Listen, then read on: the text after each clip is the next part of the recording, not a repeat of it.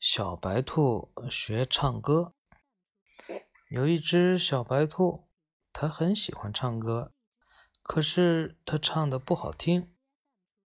于是它想去拜师，但又不知道拜谁为师。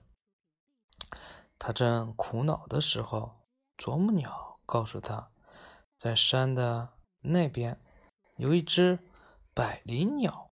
他唱歌唱的可好听了。每当他唱歌的时候，太阳公公笑红了脸，小草妹妹乐弯了腰，小动物们快乐的游戏。小白兔决定去找百灵鸟拜师学艺。天刚亮，小白兔就急急忙忙上路了。他哼着歌儿。走过金灿灿的田野，跨过清澈的小河，翻过一座小山山，他来到百灵鸟的家。百灵鸟正在练声呢。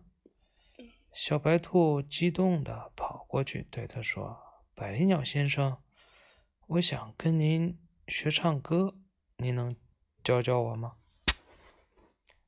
百灵鸟拍了拍翅膀，摇摇头说：“不行，我从来不教外人唱歌。你走吧。”听了百灵鸟的话，小白兔失望极了，它只好先回家了。回家的路上，它想：明天我还要来，直到百灵鸟答应为止。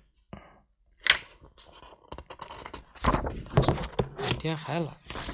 第二天，小白兔起得比太阳还早，没吃饭就匆匆的赶路了。它气喘吁吁的来到百灵鸟家门前。今天，百灵鸟还没开始练声呢。它赶紧对百灵鸟说：“百灵鸟先生，您教我唱歌吧。”百灵鸟。还是不答应，小白兔又一次失望的回去了。第三天，天还没亮，小白兔就爬起来了。它再次、再次来到了百灵鸟的家。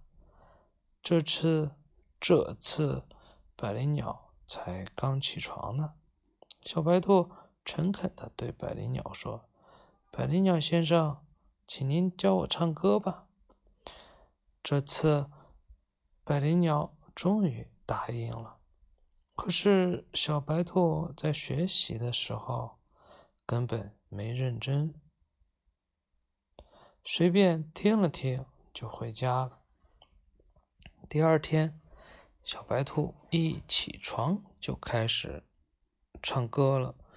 可是，他一首歌。没唱完，太阳公公就躲进了云层。小草，小草妹妹耷拉起了耳朵和脑袋。袋鼠妈妈的宝宝们还哭个不停。小白兔看着大家的反应，难过极了，自言自语地说：“为什么大家不喜欢听我唱歌呢？”啄木鸟看到他难过的样子，就问：“百灵鸟教你的时候，你是不是没有认真听呀？回家之后，是不是没有勤奋练习呀？”小白兔羞愧地说：“是的，我没有认真听，而且我也没有勤奋练习。我决定再去找百灵鸟学唱歌。”这次我一定要学好了才回来。小白兔又一次上路了。它走过走过金灿灿的田野，跨过清澈的小河，翻过一座小山，来到百灵鸟的茅屋前。百灵鸟正在练声。小白兔走过去，一脸羞愧地说：“百灵鸟先生，我我错了，上次我没有认真学，回家后唱出来的歌谁都不爱听，请您再教我一次好不好？”百灵鸟看到他已经知错了，就决定再教他一次。这一次，小白兔认真的跟着百灵鸟学习。回家后，他还刻苦的练习了好几个星期。